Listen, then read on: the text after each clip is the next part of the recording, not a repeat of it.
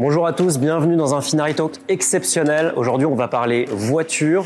Et pour parler voiture, j'ai invité Nicolas Roland, qui est l'expert sur YouTube, mais aussi sur le terrain. Et quand j'ai appelé Nico, je lui ai dit, il faut qu'on trouve un lieu d'exception.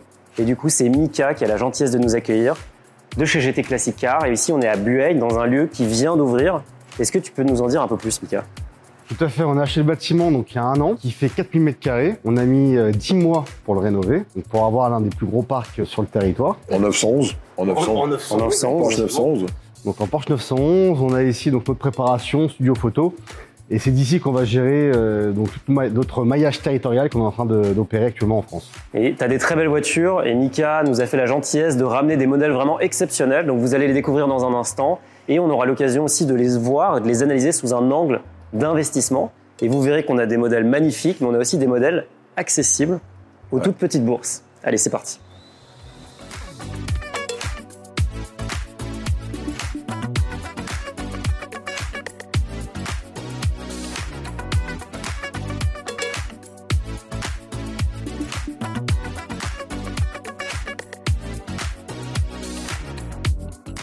Bon, les voitures, c'est un véhicule de locomotion pour le commun des mortels mais c'est aussi un investissement. Ouais. Et c'est pas forcément un investissement hors de prix.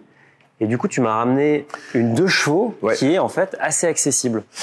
Effectivement, en fait, on pense souvent quand euh, on parle d'investissement euh, automobile à des voitures qui, euh, qui ont des, des tarifs exorbitants. Et en fait, tu peux déjà commencer à collectionner, à investir dans des voitures à petit prix. La deux chevaux, c'est un bon exemple. Une deux chevaux à peu près comme ça, aujourd'hui, ça coûte dans cet état entre 15 et 20 000 euros.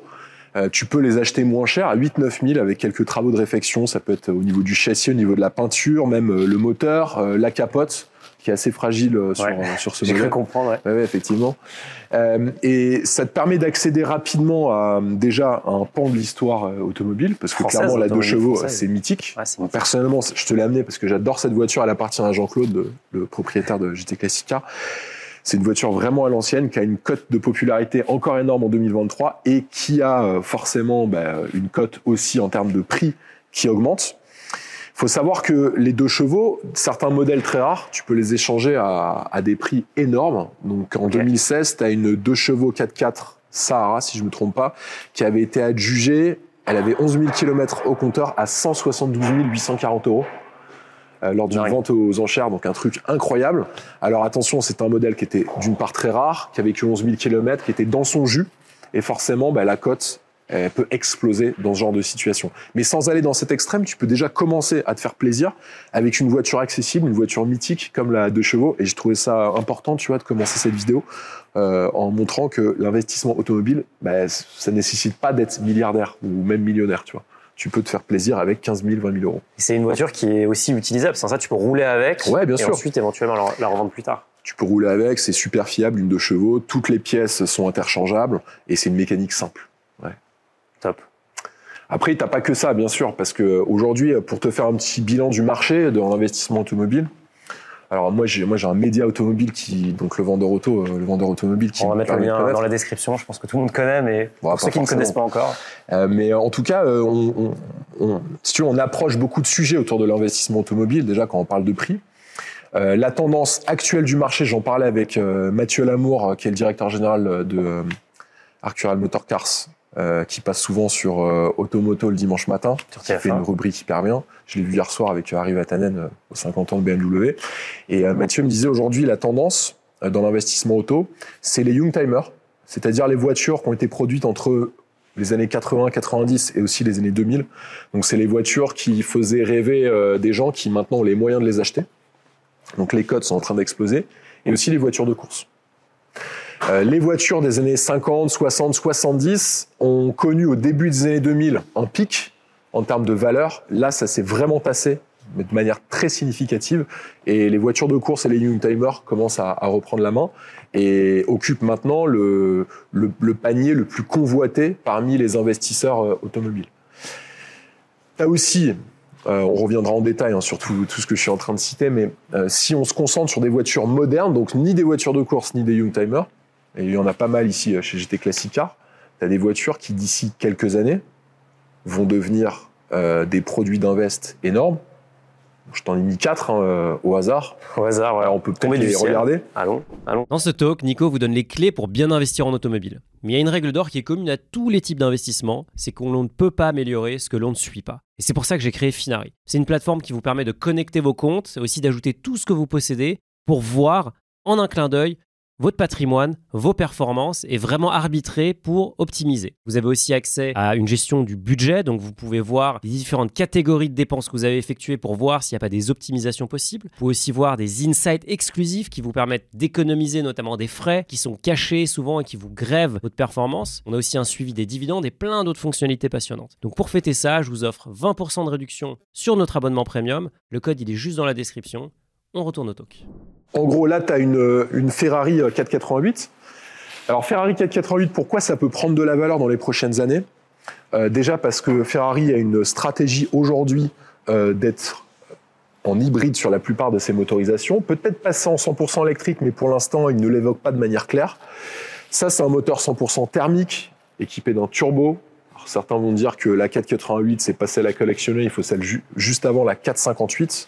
Je te parle même pas des 458 Aperta, des 458 Speciale, qui sont des voitures qui ont pris une cote hallucinante. Aujourd'hui, une Speciale, ça peut monter à euh, pff, 4, 500 000, 600 000 euros selon le kilométrage. Une 488 comme ça, tu vas être à un peu plus de 200, 200, 250 000. Tu as aussi des 488 euh, Pista, qui sont des voitures incroyables, où là, tu es clairement au-dessus des 400 000, 500 000 euros, qui ont pris en quelques années 50, 100, 150 000 euros, selon le kilométrage, selon les configurations aujourd'hui. Produit d'Invest, pourquoi? Parce que avec, euh, bah, si tu veux, la diminution des moteurs thermiques chez tous les constructeurs, que ce soit des généralistes, mais aussi et surtout des constructeurs sportifs et exclusifs comme Ferrari, eh ben en fait, euh, les voitures thermiques, on va plus trop en voir d'ici 10 ans. Donc, beaucoup de spéculateurs se disent qu'il faut y aller. Et les investisseurs, parce que c'est pas parce que tu es spéculateur que tu es investisseur nécessairement, les investisseurs se disent, bah ouais, on va peut-être commencer à acheter ces voitures, déjà qui sont des voitures conduisibles au quotidien. Une 488, tu peux aller chercher du, ton pain avec. Hein. C'est juste que si tu Je vous le recommande pas, mais il va se passer quelque chose de spécial quand tu vas accélérer sous la pluie, mais c'est conduisible et de manière assez simple. Tu as une boîte automatique euh, à double embrayage, etc. Et, et du coup, les, les investisseurs se disent, OK, j'achète ça aujourd'hui 250.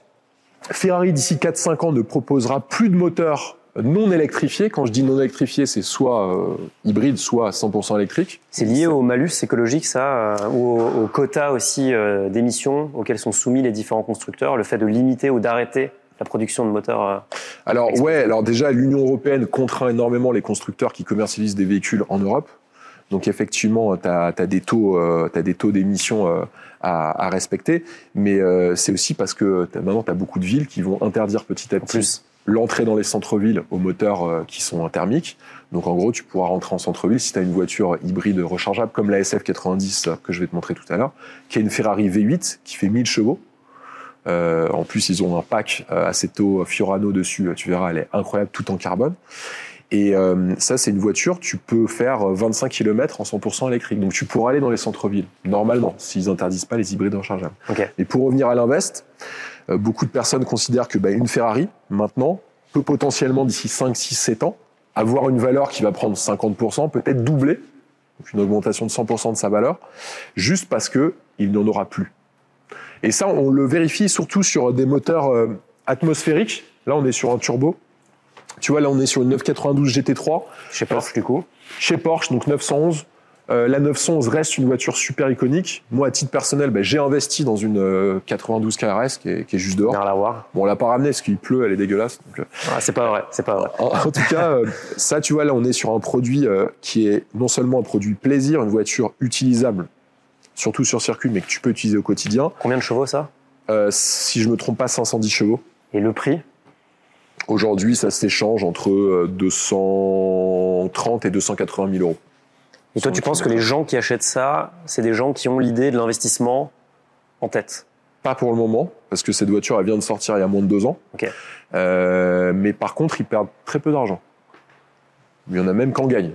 Parce que euh, on- là, la GT3 est pas le modèle le plus exclusif. Tu as la GT3 RS qui a encore plus d'aéro, qui a même un DRS. Ok. Le système DRS, un système d'aérodynamique qui te permet d'augmenter les appuis aérodynamiques à haute vitesse sur le véhicule et aussi les appuis aéro dans les virages Comme en Formule 1 comme en Formule 1, exactement. Et une GT3 RS, ça s'achète chez Porsche prix catalogue à peu près 270 000 euros. Aujourd'hui, sur le marché de l'occasion, c'est pas rare d'en voir à 350, 400 même, 450 000 euros. Donc tu vois, tu achètes ta voiture neuve chez Porsche et elle prend tout de suite une valeur hallucinante. Dingue. Autre exemple chez Porsche, c'est bien qu'on on ait cette, euh, cette voiture euh, en face de nous. Tu as la 911 Dakar, qui est une 911 surélevée, Ouais. plusieurs centimètres, qui fait référence un peu au Porsche 959 qui avait euh, dans les années 80 Qui a fait le. Dakar Ouais. et avec René Medge, si je me trompe pas, euh, qui sont des voitures qui valaient prix catalogue 230 000 euros, qui aujourd'hui sont impossibles à trouver en, en dessous de 450 500 000 euros. Là encore une fois, le fait que ce soit une série limitée fait augmenter la valeur. Une GT3 aujourd'hui, elle est configurable sur le site de Porsche. Tu peux aller dans une concession Porsche et la commander. Et donc du coup, elle n'est pas en série limitée. Mm. Le fait qu'une voiture soit en série limitée va déterminer énormément sa valeur. Euh, BMW, ils ont sorti il y a pas longtemps une BMW M4 CSL 3 litres héritage, si je me trompe pas. Vous me direz en commentaire si je me suis trompé. 30 exemplaires, 750 000 euros. Tu as eu une auction, enfin une vente aux enchères qui a été faite par RM Sotheby's il y a quelques mois. La voiture a été vendue un peu plus d'un million d'euros. Donc en gros, le propriétaire a décidé de vendre cette voiture. Il s'est fait plus de 250 000 euros en 3-4 mois. Donc le produit d'investissement, il n'est pas, il est pas seulement sur des voitures anciennes, comme une 2 chevaux. Ouais. Il n'est pas seulement sur des voitures récentes, comme une 488 qui a euh, 4, 5, 6 ans, ou une voiture qui a 2 ans, mais il peut être aussi sur des voitures neuves. C'est ce qui change un petit peu euh, par rapport à ce qu'on a pu connaître il y a 10-15 ans. Sur des voitures neuves, il y a 10-15 ans, tu avais très peu de spéculation. Je sais qu'il y a une mode autour de l'aspect spéculatif de beaucoup de produits d'investissement. On le voit dans les montres, euh, on le voit dans les sacs à main, on le voit dans, Dans les même sneakers. les sneakers. Enfin, il y a plein de secteurs d'activité qui n'étaient pas sujets à ça il y a 15 ans, qui le sont aujourd'hui. Ben, les voitures euh, dérogent pas à cette règle. Je pense pour une simple et bonne raison, c'est que euh, les constructeurs le savent. Lamborghini avait un peu lancé la mode euh, de ça. Bugatti aussi avait un peu lancé la mode de la série limitée. Mhm. Et du coup, qu'est-ce qu'ils font maintenant? Ils font tous des séries limitées. Et ça marche. Ça marche. Ça marche. Ça marche de mieux en mieux. Autre modèle, Aventador. Mythique. Aventador S, c'est la même que Georges euh, GMK. Je salue. Euh, Georges, il a, je crois qu'elle est quasi exactement euh, pareille que celle de, de Georges. Donc euh, là, tu es sur un modèle V12, euh, moteur atmosphérique, plus de pense 700. que c'est intéressant d'aller voir le moteur avec la Ouais, ouais, bah tu vois le moteur en fait, là, toute la baie moteur qui est en fibre de- avec le couvre-moteur en fibre de un carbone. moteur ouvert. C'est Ouais. vraiment étonnant. Bah, ça, ça dégage tellement de chaleur que t'as intérêt à ce que ce soit ouvert. En gros, ça, tu vois, c'est un budget qui est énorme. hein. Là, on parle d'une voiture qui est entre 4 et 500 000 euros. Euh, ça va prendre beaucoup de valeur. Et ça, je pense que d'ici entre 5 et 10 ans, ça peut doubler. Il y en aura, il y a- déjà, il y a plus de moteurs atmosphériques. Et surtout, chez Lambeau, maintenant, il y a que des moteurs hybrides rechargeables. Donc ça, c'est peut-être le dernier en fait. Ah, euh, ben, c'est- le dernier. C'est le dernier euh, euh, atmosphérique thermique qui va être fait chez Lambeau, normalement. Je vais peut-être me tromper. Bien sûr, ouais. je mets des guillemets à ça, tu vois. Mais euh, ça, euh, non seulement ça va être la dernière, c'est une voiture qui est spectaculaire à conduire. Moi, je suis allé souvent chez Lamborghini à Santa Agata, euh, essayer des Aventador sur piste, sur route ouverte et sur route fermée. C'est une voiture qui distille des sensations que tu ne trouveras plus dans des voitures modernes. Et ça, c'est un point aussi important que je tiens à préciser. C'est que c'est pas parce qu'une voiture en 2023, elle va te faire le tour du Nürburgring en 7 minutes qu'elle va te donner plus de sensations qu'une voiture qui a 20 ans et qui va te faire le tour du Nürburgring en 10 minutes. Il y a aussi ça euh, qui explique pourquoi les voitures Youngtimer des années 80, 90, 2000, même les voitures des années 10, 2010, euh, suscitent un intérêt et un attrait hyper fort. C'est parce que elles arrivent à te donner des sensations, une émotion qui est difficilement euh, perceptible dans des voitures modernes qui sont malheureusement souvent euh, critiquées pour euh, cet aspect, si tu veux, de manque de, de sensations. Trop C'est- C'est d'électronique. un petit peu aseptisé, un petit peu trop aseptisé. Trop d'électronique. Donc ça, ouais, ça, je peux prendre le pari. On en parle en 2030. Une Aventador S dans cet état avec si peu de kilomètres. Ça vaut plus d'un million, tu penses? Bah, à mon avis, ça peut coûter 700-800 000 euros. Si elle est en très bon état, qu'elle a quasi pas roulé. C'est-à-dire que ça, c'est important aussi ce que tu dis. Tu penses qu'une personne qui va acheter ça pour investir, elle va probablement pas faire des milliers de kilomètres avec. Alors, c'est le, ce qu'on appelle le phénomène des garage queens. Donc, euh, en français, les, euh, les reines du garage, c'est, ça désigne en fait les voitures qu'on achète, qu'on laisse dans un garage, en attendant qu'elles prennent de, de la valeur.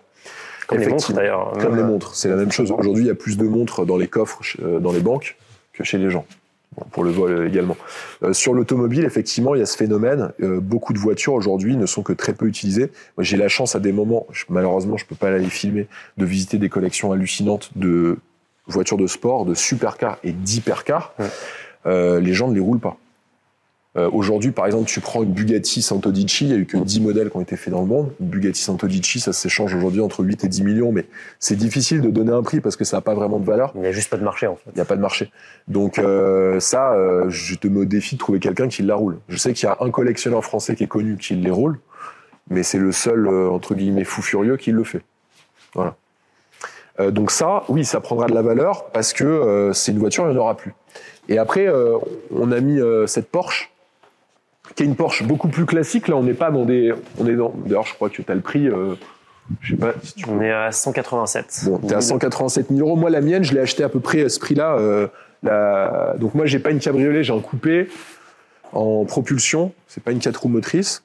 Donc on revient sur des 911 entre guillemets euh, standards. Pourquoi c'est intéressant? Euh, Alors c'est intéressant à plusieurs titres. Tu ne gagneras pas autant d'argent que sur une Aventador S ou que sur peut-être une Ferrari euh, 488 dans 10 ans. J'en conviens. En revanche, c'est une voiture que moi j'utilise au quotidien. Là, je suis venu euh, ici, il pleut, hein, je suis venu avec la voiture. C'est des voitures qui sont extrêmement sûres. Même une personne qui sait pas trop conduire, elle laisse les aides connectées, elle se met en mode sport, elle va faire des temps sur circuit, donc ça c'est bien. Tu perds rien, voire tu gagnes un peu d'argent, donc tu roules gratos. Alors quand je dis tu roules gratuitement, faut quand même poser 175 000 euros sur la table, ou sinon la financer. Et aujourd'hui, euh, ça explique aussi pourquoi le financement d'une euh, 911 euh, en loyer mensuel, bah, ça va pas te coûter bien plus cher qu'une voiture qui coûte 50 000 euros comme un Nissan X-Trail. Mm. Parce que tu as une valeur résiduelle qui est ultra élevée. Bien sûr, ouais. Quand par exemple un, un financier, donc un, un établissement bancaire, euh, va te proposer un, un financement, lui il va regarder la valeur du véhicule en 3 ans. Bah, ça tombe bien, une 911 dans 3 ans, elle vaudra à peu près pareil. Donc tu auras moins de décote par exemple sur une 911 comme ça. Si tu lui mets genre 5-6 000 km par an, tu auras moins de décote dans 3 ans sur une 911 comme ça que si tu achètes par exemple un Renault Espace dernière génération à 50 000 euros. C'est incroyable, tu vois. C'est incroyable. Mais Et- t'as quand même le ticket d'entrée qui. T'as un ticket d'entrée sur une 992 qui est élevé. Si on parle d'une 991, c'est la génération juste avant, qui a été produite euh, de mémoire entre 2012 et 2018. À peu près, si je me trompe, euh, je me trompe certainement d'une année ou deux. Une 991, ça s'échange entre 80 000 et euh, jusqu'à 180, voire 200 000 euros pour, euh, pour des modèles assez recherchés. Là, par exemple, tu vois, t'en as une belle. C'est une 991 Turbo S Cabriolet. cabriolet. Euh, ça, c'est un, c'est une voiture incroyable. Celle-ci, en plus, a des jantes assez atypiques sur une 911 Turbo S. Les plus connaisseurs d'entre vous l'auront sans doute remarqué. Et euh, Qu'est-ce qu'elles ont particulier les... c'est pas les jantes d'origine, en fait. Ils les ont changées pour, euh, pour une raison assez, spéci- assez spéciale. Euh, en gros, ça, ça s'échange. Ça va dépendre des états, euh, des options, euh, entre euh, 140 et 190 000 euros. C'est une voiture incroyable en termes de performance. Ça a aujourd'hui quasi 10 ans. Euh, ça, tu ne perds pas d'argent là-dessus. Hmm. Après, euh, on est parti en haut et là, on est en train de redescendre. Si tu achètes une euh, 997 qui a été produite entre 2004 et 2011, euh, super Porsche, des moteurs atmosphériques pour euh, les phases 1, euh, voiture vraiment qui est assez directionnelle, qui commence à, passer dans l'ère moderne de la 911 par rapport au 996 et au 993, et je parle même pas des 964. Une 997, ça s'échange à partir de 45 000 euros jusqu'à, ça peut monter à 150 pour des GT3 RS. Euh, tu peux te faire plaisir, alors là tu parles à rien. J'ai un nombre d'exemples autour de moi de gens qui ont acheté leur voiture il y a 5, 6, 7, 8, 10 ans. Ils ont acheté ça 60 000 euros, aujourd'hui la caisse vaut 65 000. Une Porsche ne coûte pas cher en entretien, des révisions à 1000, 1500 euros. Les pneus sur une Porsche, les gens te font te dire oui, les pneus on a pour 2000 euros, c'est faux. Les pneus arrière d'une Porsche 911, t'en as pour 6 700 euros pour les deux pneus. Ça mange pas trop de pneus, ça bouffe pas trop de freins si tu la conduis normal. Euh, moi, ma Porsche 911 me coûte pas plus cher que mon Mercedes Vito. Voilà. Donc faut un peu désacraliser ce, ce genre d'idées reçues sur les, sur les 911. Nico, on a vu des modèles d'exception sur lesquels on peut gagner de l'argent, mais est-ce que c'est possible sur les modèles du quotidien de déjà ne pas en perdre? Je sais qu'à titre personnel, hormis mes voitures plaisir, les voitures que j'utilise tous les jours, j'ai rarement perdu de l'argent sur ces voitures. Alors déjà, la première chose, et c'est un conseil assez banal, mais beaucoup de, beaucoup de gens l'oublient, euh, faut bien acheter. Si tu achètes bien, déjà, tu perdras peu d'argent. Euh, faut essayer de privilégier des véhicules avec euh, un historique qui est limpide, euh, un double des clés, un carnet d'entretien, des factures de révision, de maintenance, euh, pour avoir vraiment un historique complètement, euh, si tu veux, euh, rempli. Quoi. Et ça, c'est très rare chez beaucoup de voitures, qu'elles soient récentes ou, même plus vieilles. Euh, ensuite, il faut regarder l'état du véhicule. Euh, que le kilométrage annoncé sur le, alors c'est plus dur sur des voitures modernes de trafiquer le compteur, mais tu peux quand même le faire. Donc malheureusement, il y a des gens peu scrupuleux qui s'amusent à le faire. Mais sur des voitures anciennes, c'est très simple. Et là, tu peux difficilement voir. Après, tu peux le voir quand tu vas mettre la voiture sur un pont. Tu vas regarder, par exemple, s'il te dit qu'elle a 35 000 km, que tu vois que les sièges sont complètement raclés, défoncés, que le tableau de bord est en mauvais état, tu sais que la voiture elle va pas avoir 35 000 km. Donc, il y a des petits éléments quand même comme ça. Il faut avoir un petit peu d'expérience pour s'en rendre compte.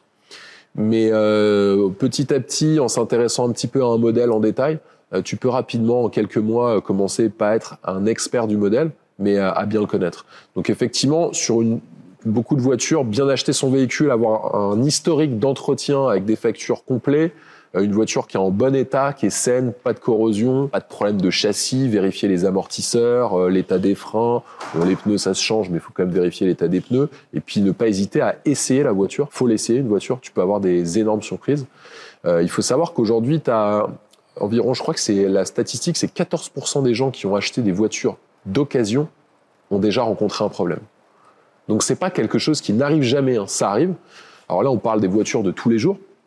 Et euh, lorsque tu achètes des voitures plus rares, euh, va y avoir beaucoup d'autres éléments à vérifier. Si tu prends par exemple, euh, je sais pas, une 205 GTI, euh, 205 GTI aujourd'hui, euh, ça s'échange entre 15 000 jusqu'à 35 40 000 euros dans un état dans un état parfait.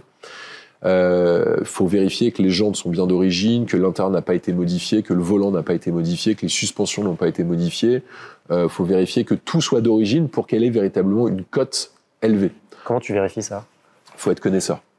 Euh, par exemple, reconnaître que c'est les bons sièges, ben, faut y connaître. Reconnaître que c'est les bonnes jantes. Moi, je, moi, je connais un petit peu euh, la 205 GTI. Quelqu'un qui connaît pas, il va se dire ah tiens, ça c'est des belles jantes BBS. Oui, mais celles-ci elles sont pas d'origine. Elles ont beau être belles, elles sont pas d'origine.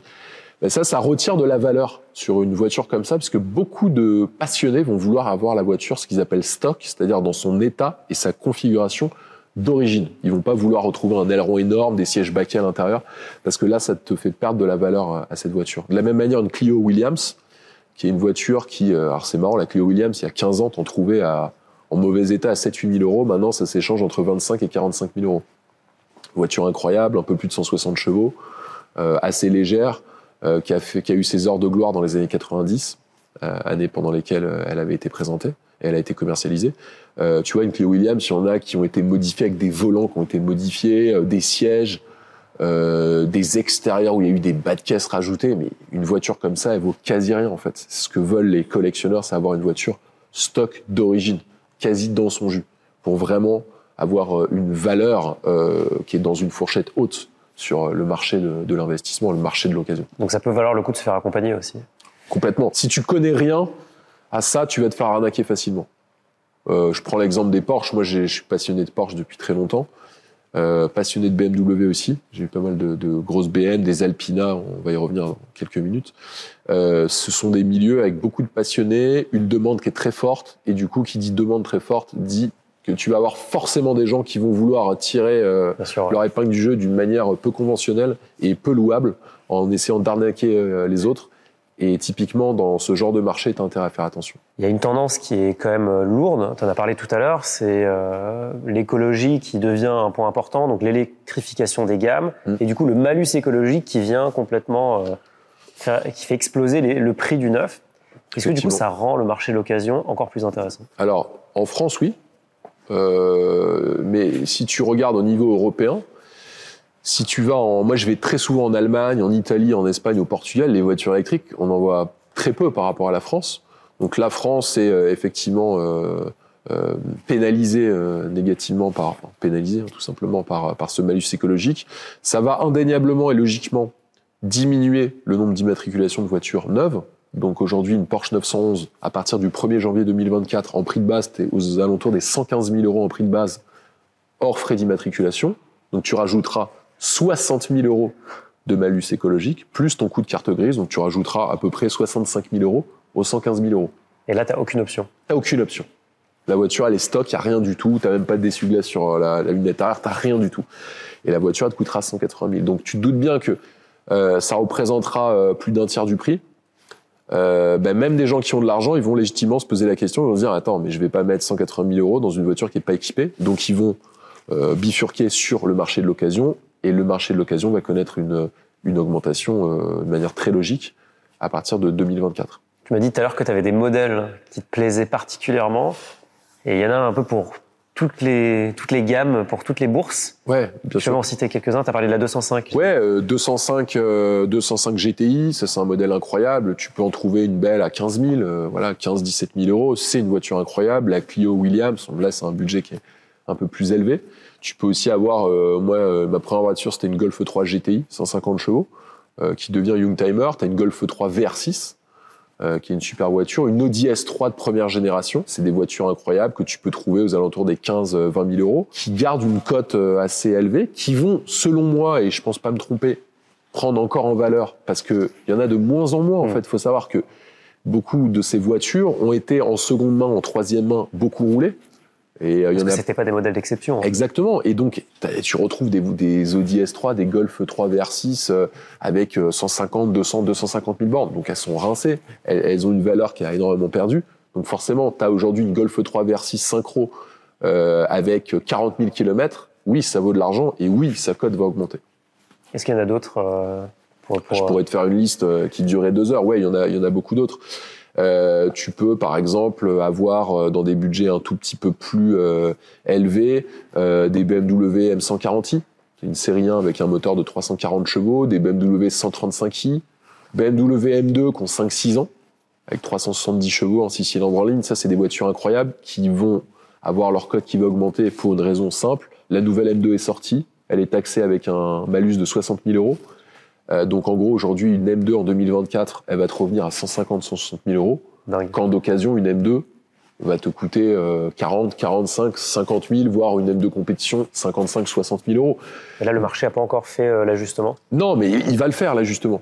Parce que ces anciennes voitures, les kilométrages vont augmenter, les bons états vont diminuer, les voitures en bon état vont diminuer. Ouais. Euh, il y aura toujours cet énorme malus à 150 000. Donc en gros, tu auras un gap de 100 000 euros entre une M2 2023 et une M2 2017. Tu te rends compte, en l'espace de 6-7 ans, euh, il y aura un gap de 100 000 euros qui se sera créé. Et donc bah, là encore, logiquement, euh, les gens vont se ruer petit à petit vers euh, les voitures qui seront de 2016-2017 et le prix va, va augmenter. On l'a vu chez Porsche. Ouais. Les Porsche 911, donc les 997. Une 997 depuis 10 ans, comme je disais il y a quelques instants, à sa cote qui est restée au même niveau. Euh, moi, tu vois, j'ai mon père qui avait acheté une 97 KRS à l'époque où la 97 était la dernière Porsche, en 2010. Il a vendu la voiture en 2016. Il lui a mis 30 000 km. Il l'a vendu plus cher qu'il l'avait acheté. Donc, pour te dire que ça tient vraiment la cote. Euh, Ça les- se vérifie année après année, en fait. Ouais, ouais, année après année, ça se vérifie. Ça va encore plus se vérifier le jour où certains modèles seront électrifiés à 100%. Euh, là, pas très loin de nous, on a une Audi R8 V10 atmosphérique. Ça, c'est une voiture euh, incroyable, plus de 600 chevaux. Euh, là, en plus, c'est une RWD, donc une deux roues motrices. On va aller la voir. On va aller la voir d'ici quelques instants. Aujourd'hui, une Audi R8 V10, que ce soit en deux ou en quatre roues motrices, c'est une voiture qui va prendre en cote. Elle est équipée d'un V10 euh, atmosphérique, qui était aussi installé dans des Lamborghini Huracan. Euh, donc euh, des voitures d'exception, comme l'Audi R8, qui est une voiture d'exception. La cote de ce modèle va augmenter, puisque la prochaine Audi R8 sera 100% électrique. Et donc forcément, quand la prochaine sera sortie, celle-ci va prendre en valeur. Il n'y a pas que les constructeurs euh, allemands qui sont bons en voiture. On peut faire des voitures qui cotent. Ouais, Il y a aussi euh, les Français avec l'Alpine, qui est Ouais. un carton, en fait. L'Alpine, c'est la dernière Alpine qui est sortie en 2018. C'est une voiture incroyable, moi que j'adore. Seul petit défaut, la boîte de vitesse euh, qui est pas tout le temps au top, notamment quand tu fais du drift. Mais sinon, hormis ça, euh, la voiture est super. Moi, c'est une de mes voitures préférées, l'Alpine. Euh, une voiture que tu achètes au catalogue 65-70 000 euros dans les premiers prix euh, et qui va coûter 2, 3 ans, 4 ans après 60-65 000 euros. Donc tu vas avoir une cote ultra stable. Aujourd'hui, vous pouvez faire le test sur le Bon Coin ou la Centrale. Une Alpine A110 de dernière génération, en dessous de euh, 53 000 euros, ça n'existe pas.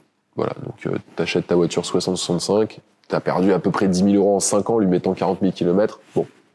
Et ça, euh, c'est en 2023, parce que quand Alpine va proposer des voitures 100% électriques, des fans comme moi, la voiture électrique, Juste pour t'expliquer, je trouve ça super pour le quotidien. En voiture sportive, je trouve que ça n'a strictement aucun sens. Une voiture sportive est là pour te distiller des émotions, des sensations. Euh, et moi, je n'ai jamais réussi à trouver les mêmes sensations qu'une voiture thermique dans une voiture électrique.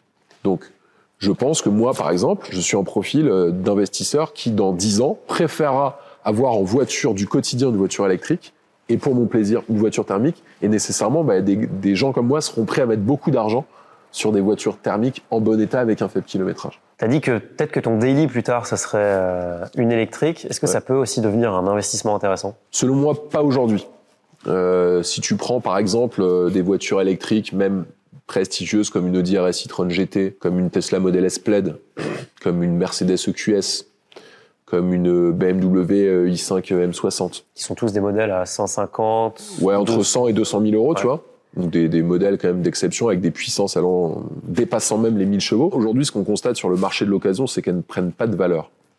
Pourquoi? Parce que les gens les considèrent aujourd'hui, et il n'y a rien de péjoratif dans ce que je dis, véritablement plus comme des utilitaires que des voitures plaisir, même si elles sont jolies, hein, ça ne les empêche pas d'être belles.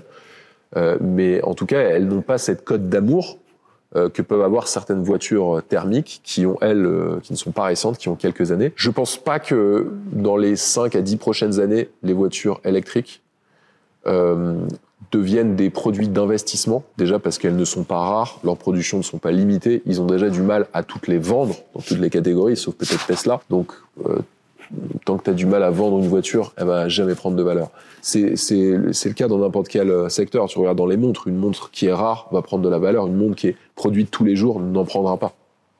C'est la même chose dans la voiture électrique. Je pense pas du tout qu'aujourd'hui euh, qu'il y ait une voiture présente sur le marché qui euh, qui va avoir sa cote qui va augmenter de 30, 40, 50% dans les 4 5 prochaines années. Et qu'est-ce qui se passe si demain Ferrari commence à faire des, des Ferrari 100% électriques? Édition limitée, du coup, hyper dur à avoir. Je pense, tu sais, je pense que chez Ferrari, euh, ils ont des marketeurs qui sont beaucoup plus intelligents que moi, qui passent beaucoup plus de temps que moi sur les marchés. À ton avis, s'ils en ont pas sorti en 2023, c'est peut-être qu'il y a une raison. Hein.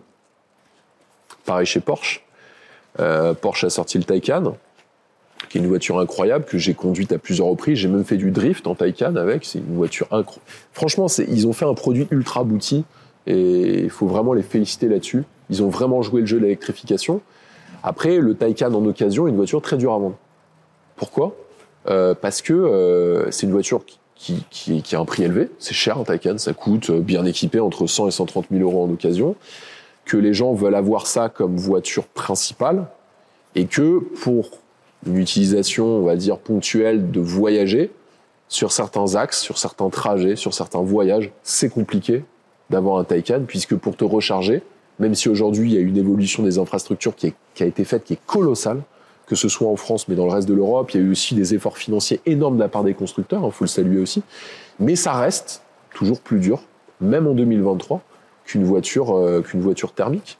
Alors on est loin de ce qu'on avait pu connaître il y a 10 ans avec une voiture électrique, tu pouvais rien faire. Mais voilà, en tout cas aujourd'hui c'est euh, c'est- les grandes marques comme euh, comme Porsche, comme Ferrari, comme Lambo, euh, McLaren ne passent pas au 100% électrique parce que les clients, mm, je pense, leurs clients ne sont pas encore prêts pour acheter une voiture 100% électrique sportive, une voiture d'exception 100% électrique. J'en ai pour preuve. Maserati a lancé la Folgore, qui est une Maserati coupée 100% électrique. Et Dieu sait si j'aime Maserati, j'adore cette marque. Malheureusement, les Folgore, j'en ai jamais vu dans la rue. hein. Et je crois que niveau vente, ça se passe pas très bien. Et Tu sais, mais comme dans toutes les évolutions de marché, je pense qu'il y a un temps d'adaptation, il y a un temps d'éducation de tes acheteurs. Ça va prendre du temps pour qu'un jour, quelqu'un se dise, tu vois, j'ai mis de l'argent de côté pendant 10 ans et maintenant j'ai envie de m'acheter une sportive électrique. Ça va prendre du temps. 2023, c'est beaucoup trop tôt. C'est pour ça que je te dis, dans les 5 ou 10 prochaines années, des voitures sportives électriques, je pense pas qu'il y en ait Très clair. qui marchent. Est-ce qu'il y a des voitures ou des modèles qu'il ne faut absolument pas acheter Parce que même si on veut l'avoir pour son usage quotidien, ça va être un gouffre. On va juste perdre de l'argent. Enfin, perdre beaucoup d'argent même. Ça va être compliqué parce que ça va dépendre de ton usage. On va dire un usage normal. Ouais, un, bon, sans un- taper dedans. euh. ouais, bah, un usage normal. T'as des voitures anciennes. euh, ça peut être, tu vois, des, des, des vieilles Alfa Romeo des années 70. euh, pareil, les Alfa. Moi, j'adore la Giulia des années 60. C'est une voiture que je trouve pff, splendide, même en 2023. Il y a même des resto modes de la Giulia chez Alfa Aulic qui sont faits qui coûtent plus de 300 000 euros. c'est une des plus belles euh, Alfa Romeo. Les Alfa Romeo sont des voitures qui, pour un usage quotidien, nécessitent quelques connaissances en mécanique ou d'avoir un bon pote euh, mécano pour t'aider justement à en tirer le, le meilleur d'elle-même. Mais c'est le cas chez beaucoup de vieilles voitures. Une vieille Maserati aussi, il faudra faire attention. Euh, bon, il y a des voitures comme les Porsche, quelles que soient les générations, qui sont des véhicules très fiables. Les Ferrari. Ferrari peuvent te coûter très cher en entretien. Des vieux modèles. Une Testarossa, par exemple, c'est une voiture que j'adore, que j'ai déjà essayé sur ma chaîne, tu vois, euh, qui date des années 80, euh, qui aujourd'hui cote aux alentours des 110, 120 000 euros. Elle a jamais vraiment décollé la, la Testarossa. Ça coûtait une Testarossa il y a 10 ans, 2013, tu pouvais en trouver à 50, 60 000 euros. Ouais. C'est monté à la fin des années 10 à presque 150. Aujourd'hui, c'est 100, 110 000 euros. Elle, elle a jamais atteint des, des, des, des sommets euh, énormes. Pourtant, elle est mythique. Elle est mythique, mais tu vois, une Testa, ça coûte très cher à entretenir. Tu peux te retrouver, tu vas chez Ferrari, une Testarossa peut te coûter 10 000, 15 000, 20 000 euros, voire beaucoup plus. Euh, Lucien Boiserie en avait acheté une. Moi, il m'avait dit, euh, je crois, et euh, si Lucien regarde cette vidéo, il me corrigera en commentaire, je crois que ça lui avait coûté quelque chose comme 40 ou 50 000 euros de refaire le moteur. Donc, tu as des voitures comme ça, pour un usage quotidien, qui vont pas être trop adaptées. Et ça explique aussi pourquoi les Youngtimer, donc les voitures à partir des années 80, surtout 90, sont assez plébiscitées et demandées aujourd'hui parce que c'est des voitures qui sont roulables au quotidien. T'achètes une voiture, des, une Ferrari des années 60, c'est pas roulable au quotidien. Clairement. Il y a un modèle que tu as évoqué tout à l'heure, avant qu'on tourne l'épisode, c'est la Mazda MX-5, Ouais, qui est pour le coup assez accessible c'est une super voiture. et qui est une super voiture. Une Mazda MX-5, tu peux en trouver à partir de 8, 9 000, 10 000 euros. Après, ça s'envole pour des modèles série limitée ou des modèles plus rares. Encore une fois, la série limitée, c'est Ouais, le modèle c'est série limitée, un bon plan. Quoi. ça marche super bien. Les dernières versions, t'en as à 30 000, 35 000 euros. Euh, voiture euh, légère, sympa à conduire, c'est fun, ça coûte pas cher en entretien, ça consomme pas trop, ça prend pas trop de place, c'est fiable. Enfin, la plupart sont, sont très fiables. Euh, voilà, ça c'est un super produit d'investissement et surtout que tu peux utiliser. Ça c'est un point important quand même. Tu vas avoir une garage queen, c'est pas, Ouais. c'est pas toujours, toujours top. Est-ce que toi, à titre personnel, t'investis dans les actions des constructeurs automobiles? Tu vois, Rolls-Royce est coté, Ferrari est coté, bon, tous les grands constructeurs sont cotés, même Porsche. Même Porsche est coté, Toyota est coté aussi, beaucoup de constructeurs. Alors moi, j'investis pas à titre personnel euh, sur les titres euh, appartenant à des constructeurs automobiles. Euh, pourtant, euh, on voit qu'aujourd'hui euh, Tesla, euh, Tesla cartonne. hein. L'action bon Tesla, c'est ouais. un super investissement.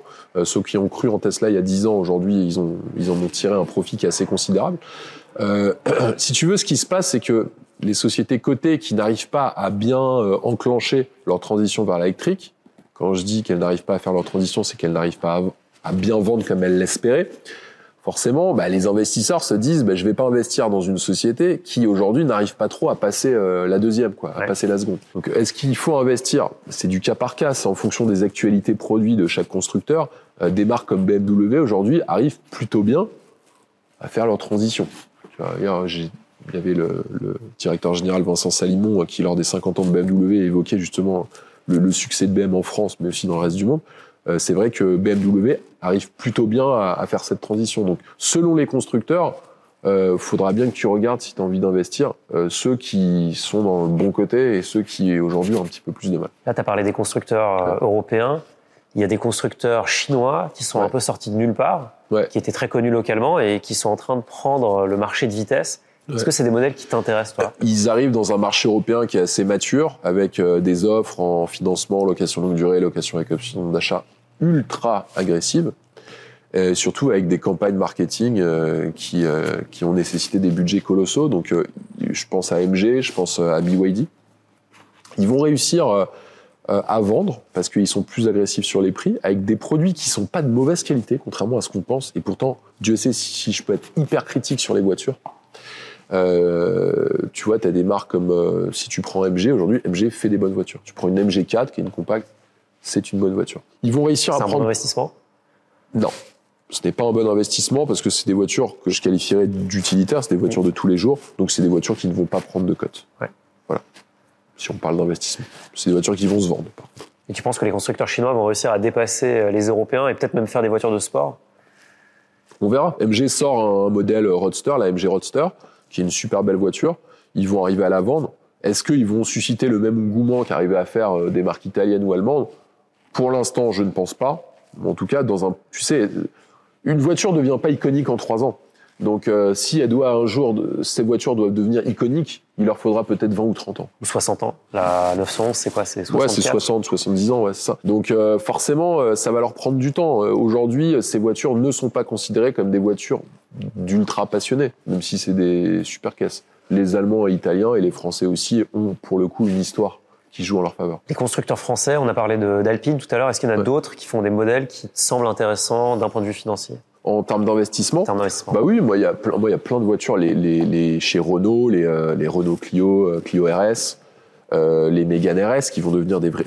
Renault Sport a disparu, hein, comme tu sais, donc euh, Ouais. ça va de. c'est- On le voit sur le marché de l'occasion, les cotes montent. Moi j'ai un copain Benjamin Royer que, que je salue, Euh, Benjamin qui est qui est un vendeur acheteur de voitures de sport. Il vend énormément de Clio RS et de Mégane RS. Et, euh, et euh, les cotes sont en train de monter. Il y a une demande qui est énorme. Il en vend énormément en ce moment. Ça vaut combien ça à peu près? Une Mégane RS, une belle, ça coûte euh, 35, 40 000. Et une Mégane RS ultime, les toutes dernières, c'est à 50, 55, 60. Ou une trop fière, ça peut être 55, 60, 70 000 avec les jantes en carbone. Voilà. Et ça, tu perdras pas d'argent. Voilà, et, et à mon avis, quand vraiment, tu sais, euh, le nombre de véhicules circulants vont, va diminuer, les codes vont monter. Faut être patient, en fait, pour l'investissement auto. C'est comme un peu les vois. Voilà. Autre modèle français. Euh, Il y a des Citroën, des Citroën DS. Euh, tu as des Citroën DS euh, cabriolets qui peuvent s'échanger à 2, 300, 400 000 euros. Euh, tu as aussi, euh, tu as aussi des marques comme plus récentes. Tu as Peugeot, Peugeot qui dans les années 80-90 avait pas mal de modèles iconiques. Une Peugeot 406, c'est une belle auto, c'est euh, qui avait été dessinée par Pininfarina.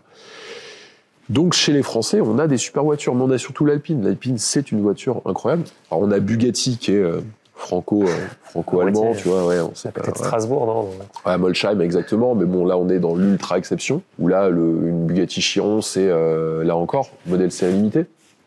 Donc, euh, de mémoire, tu as euh, environ 600 Chirons qui ont été produites, toutes euh, générations confondues, avec euh, la Mistral, la Santo Dici, la voiture noire, et puis toutes les autres Chirons. La voiture noire, c'était un modèle unique? Ouais, c'est un modèle unique qui coûte 15 millions d'euros, enfin qui avait été vendu 15 millions de mémoire, aujourd'hui euh, qui vaut euh, une fortune. Tu vois, si on parle de Bugatti, voiture euh, incroyable, une Bugatti Royale, il y a eu que 6 modèles produits. Il y en a une d'ailleurs dans la re- remise nord chez Bugatti à Molsheim que j'avais visité avec le président de Bugatti, qui est euh, Christophe Piochon que je salue.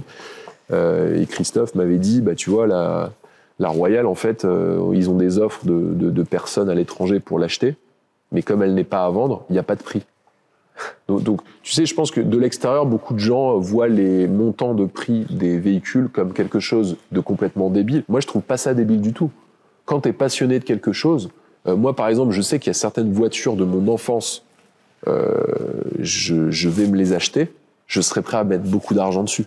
Même si c'est dire les déraisonnable. modèles Une Ferrari 512 TR, je pense que je m'en achèterai une un jour. Aujourd'hui, une belle, ça coûte 225. C'est une cote qui va monter. Je pense que euh, là, j'ai préféré avoir une voiture que je peux utiliser au, co- plus au quotidien, une 512 TR. Je serais prêt à mettre beaucoup d'argent. Pourquoi? C'est la voiture qui m'a lancé la passion auto.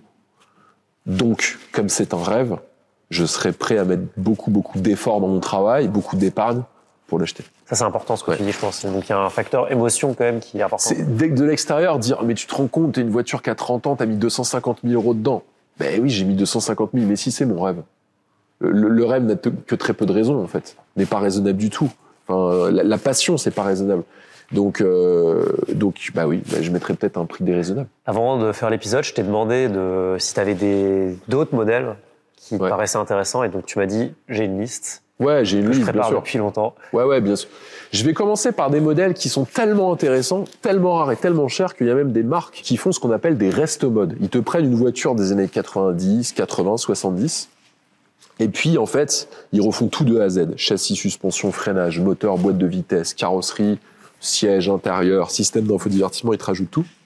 Quand je pense à Roof, Roof qui existe depuis plus longtemps que Porsche, euh, qui fait des euh, resto modes sur base... Alors, il y a juste le look parce que Roof fait tout de A à Z. hein. Les seules pièces qui sont empruntées à Porsche, c'est le pare-brise et les vitres latérales, pour te dire. C'est des Porsche 964, 993, mais avec des châssis hyper modernes et super moteurs, ça coûte un million d'euros.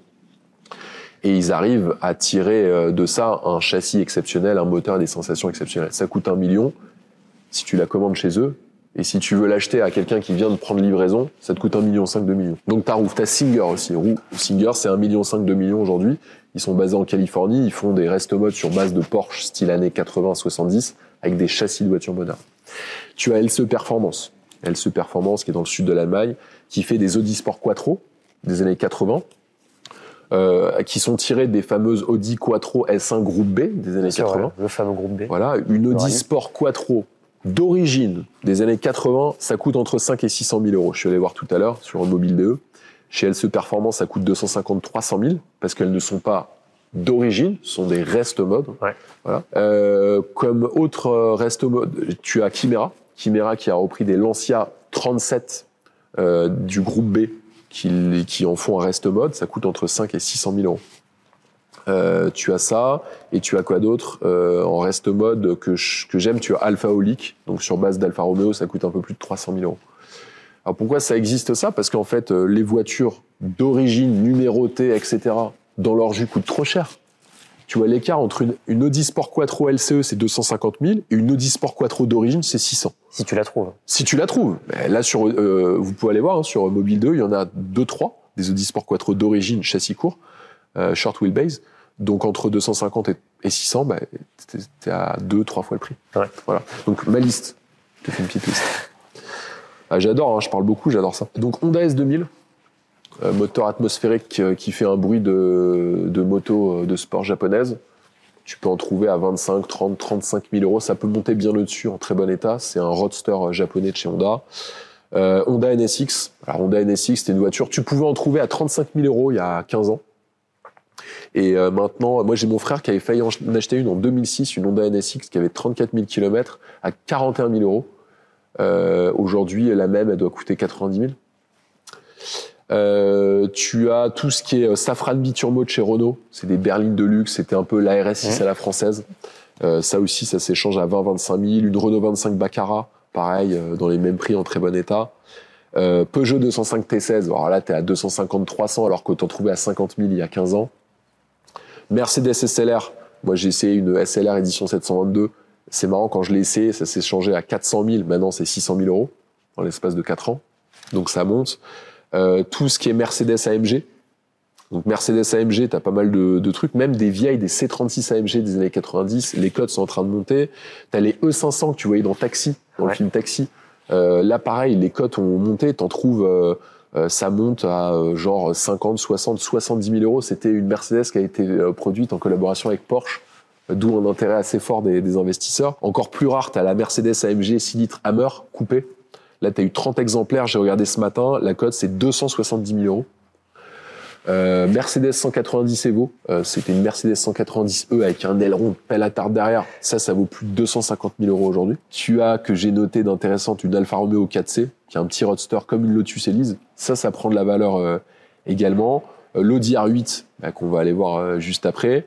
Euh, la 2 chevaux, je t'en ai parlé. Renault 4L, ça aussi, Renault 4L, ça prend de la valeur.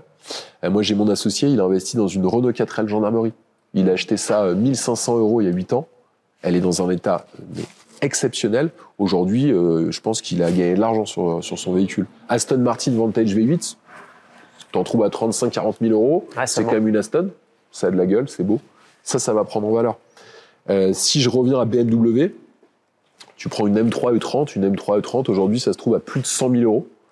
Euh, t'as aussi, alors t'en as des, très rares, hein. tu prends par exemple une Alpina B6S E30, alors là, ça peut être à 180, 200, voire plus de 200 000 euros. Tu as euh, que comme voiture impressionnante, tu as aussi les Alpina. Alpina, moi j'ai une D3 Touring. Euh, bah, L'Alpina D3 Touring, euh, tu l'achètes et tu la revends dans 3 ans le même prix que tu l'as acheté. Euh, tu as des Alpina comme l'Alpina B12, c'était une série 8 de chez BMW préparée par Alpina. Aujourd'hui, ça s'échange à plus de 300 000 euros. Une Alpina B12, il y a 7 ans, ça coûtait euh, 130 000 euros. Tu, vois. tu as aussi les Alpina Z8, pareil, ça a explosé en cote. Maintenant, ça coûte 340 000 euros. BMW M1, t'en trouvais à 150 000 euros il y a 10 ans. Maintenant, c'est 400, 500, 600 000 euros. Euh, J'ai noté quoi d'autre? Et bien sûr, tout ce qui est... euh, on revient à Porsche. Porsche, euh, c'est... quelles que soient les générations de 911, les cotes ont explosé et ça va continuer à monter selon les générations dans des proportions différentes, mais ça va continuer à monter. Donc le spectre, il est vraiment lar- large. Il va d'une Ferrari, une Lamborghini jusqu'à une deux chevaux, comme on l'a vu tout à l'heure. Et, et la passion de automobile euh, n'a pas de n'a pas de prix en fait. Elle n'a de prix que ce que tu es prêt à, à mettre. Voilà, tout simplement, tu vois, pour résumer. Donc on peut faire de l'investissement avec de la deux chevaux et gagner de l'argent, et on peut faire de l'investissement avec de la Lambo et gagner de l'argent aussi. Ce sera pas les mêmes montants, gagneras un peu plus, ouais. Ouais, mais quelle que soit la passion, moi je pense qu'il faut pas se limiter. Si ouais. demain des gens regardent cette vidéo et se disent j'ai envie de faire de l'investissement auto, et ben moi ma passion c'est la deux chevaux, ben qu'il le fasse. Et s'il s'y connaît vraiment, il gagnera beaucoup d'argent avec ça. Top. On va voir la R8. Allez go On a parlé de la R8 tout à l'heure. Qu'est-ce qu'elle a de particulier, celle-là? Celle-ci, c'est une version deux roues motrices RWD, Rear Wheel Drive euh, en anglais. L'immense majorité des Audi R8 qui ont été commercialisés euh, étaient, euh, étaient vendus avec la transmission intégrale Quattro. Donc celle-ci est plutôt rare. Il y a eu euh, vraiment un nombre d'unités produits très faible. Et euh, ce qui fait de cette RWD, bah là, clairement un produit collector. Et puis surtout, t'as un V10 atmosphérique, hein, comme je disais tout à l'heure, qui était euh, aussi dans les Lamborghini Huracan. Puis c'est une caisse qui, en termes de design, est belle. tu vois. Magnifique. Et puis en termes de bruit, tout à l'heure, Ouais. C'est assez, que ça envoyait assez fort quand même. ouais, c'est assez incroyable. Avec des détails là en carbone. euh, Ouais, t'as des side blades qui sont en fibre de carbone, avec euh, le bouchon de réservoir qui est en, qui est en aluminium. Et c'est des portes papillons là? Non, pas du tout, c'est des portes classiques. C'est des portes classiques et euh, une voiture qui est euh, hyper directionnelle, légère, qui est surtout sensationnelle et c'est confortable une Audi R8. Donc tu peux faire de la route avec. Ah ouais, largement. Moi, j'ai fait des trajets euh, énormes en- de plusieurs centaines de kilomètres en Audi R8. C'est- C'est génial comme voiture et surtout le bruit. Ça fait un bruit fou. Ça aussi, c'est pas mal en termes de bruit. Ouais, ça c'est une voiture qu'on a pris avec Mika pour faire de la piste. Euh, Mika est allé la chercher la semaine dernière. Et euh, ça c'est une 991 GT3, 4 litres. Euh, une voiture euh, bah, qui, est, qui est faite pour faire de la piste là pour le coup. Hein. T'as les mêmes arceautés, celle-ci elle a les sièges baquets, t'as de l'alcantara, t'as du cuir. Donc ça, c'est pas du gadget, c'est vraiment Non. fait pour la piste. Ah ça. ouais, bah alors là, attention, là si t'aimes pas, si t'aimes pas te faire trimballer dans une voiture, t'achètes pas cette caisse parce que c'est une voiture sur laquelle il y a aucun compromis pour le coup. Là c'est pour la- le dynamisme, pour le sport et rien d'autre. Pour l'extrême, ouais. Ouais, c'est pour l'extrême. Donc toi, Moteur ça, c'est une voiture que tu as prévu de, de mener, enfin d'emmener sur la piste. avec Mika. Ouais, ouais, ouais, ouais, bien sûr. Une voiture que je trouve magnifique, euh, qui a quelques années. Hein. C'est pas, elle a pas, euh, elle est pas de 2023. hein. Euh, Celle-ci, elle a quelques années déjà. Et, euh, et c'est une voiture qui distille encore des années après euh, euh, des sensations complètement folles. Moi qui ai l'habitude d'essayer des voitures très récentes, ça n'a rien à envier euh, aux voitures de 2023 hein, qui peuvent sortir chez Porsche. Tu vois. Voilà. Comme quoi, tu vois, le plaisir, ça n'a pas d'âge. hein. Exactement. Voilà. Bon, Nico, on a vu beaucoup de voitures aujourd'hui, mais je pense que là, on atteint un summum. C'est quoi comme Ferrari, ça? Ça, c'est une Ferrari SF90 Stradale. Alors, il y a des versions Spider aussi qui étaient sorties.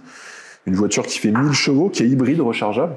Tu as un moteur euh, thermique qui fait un peu plus de 800 chevaux, de mémoire, ou 780 chevaux, si je dis pas de bêtises. Et tu as le moteur électrique euh, qui prend le reste de la puissance. Donc, tu as une puissance combinée de 1000 chevaux. Bon, là, tu es clairement dans le haut du panier en termes de performance. Euh, c'est l'une des Ferrari les plus rapides de l'histoire, parmi les Ferrari de série, si ce n'est la plus rapide. Euh, tu as une version XX, donc une version piste qui a été présentée il y a quelques semaines par Ferrari. Euh, ça, c'est une voiture qui s'échange aux environs de 600 000 euros. Euh, c'est pas la plus chère des Ferrari, hein, c'est pas la plus désirée, mais en tout cas, c'est euh, une des plus performantes, euh, ça c'est clair. Ça, c'est un modèle qui a pris de la valeur depuis qu'il est sorti? Non, pas, pas trop, parce que la, la, la cote est assez stable, tout simplement, parce que c'est une voiture qui est encore commercialisée par Ferrari. hein. On n'est pas dans la rareté. Mais le jour où cette voiture va être, euh, la production va être stoppée, ouais, il y a fort à parier que ça risque de, ça risque de prendre en cote. En termes de détails, peut-être qu'on regarde les détails à l'intérieur Ouais, bah là, su- t'es sur une configuration. Déjà, le, jau- le jaune nous va assez bien euh, sur cette voiture. Euh, T'as énormément d'éléments qui sont en fibre de carbone, tout comme les, euh, sièges qui sont en fibre de carbone. T'as du cuir, de l'alcantara. Euh, sur la planche de bord aussi, t'as beaucoup d'éléments en fibre de carbone euh, et cuir. Là, t'es dans l'ultra exclusif, mais c'est une voiture qui est utilisable au quotidien. hein. Euh, ça, c'est une voiture euh, qui est euh, qui est pas du tout extrême comme pouvait l'être une F40 ou une F50. et qui allie assez bien confort, un agrément de conduite assez correct pour une voiture de sport, élégance et surtout performance de très haut niveau. Donc ça, ouais, c'est une, voiture qui, dans quelques années, peut-être aura pas tout de suite une cote qui va monter aussi vite qu'une 812 Superfast, qu'un V12 euh, atmosphérique de 800 chevaux, mais une fois que la production sera arrêtée, bah, comme ce sera, ça deviendra une voiture rare, elle prendra en cote. Voilà. Voilà, j'espère que cet épisode vous a plu. Merci encore Nico d'avoir euh, participé et d'avoir organisé cette journée chez GT Classicar à Bueil. Si vous cherchez une Porsche ou une Aventador, Ou plein d'autres voitures d'ailleurs. hein. Voilà, Ils ont- ou plein d'autres des voitures. Mercedes, beaucoup de voitures de collection, mais c'est aujourd'hui c'est les plus gros vendeurs de Porsche 911 récentes en Europe. Clairement, c'est même Voilà, pas en France. hein, Là, on l'avait pas en, dit, en- mais en c'est- Europe. Là, ils sont en train d'ouvrir. Ils ont déjà quatre centres. Ils vont en ouvrir une dizaine l'année prochaine. Euh, bon, ils vont être parmi les plus gros euh, réseaux de vente de Porsche 911 d'occasion euh, récentes dans le monde d'ici, je pense, deux à trois ans. Il y a une ambition qui est très forte parce qu'ils sont super passionnés. ça c'est clair. Il y a un stock de dingue. Nicoton, on te retrouve sur YouTube. Ouais, sur YouTube, sur tous les réseaux sociaux, euh, le vendeur automobile. Donc, ouais, n'hésitez pas à vous abonner hein, si vous êtes pas abonné à la chaîne, ça me fera plaisir. Et, Et si puis- vous avez des questions, vous les posez, Ouais, Nico répondra. Si vous avez des modèles, par exemple, qui vous plaisent, vous voulez savoir si c'est un bon invest, on vous le dira. Ouais. Merci encore Nico, et je vous dis à à très toi. vite pour un autre Finari Talk. Salut. Salut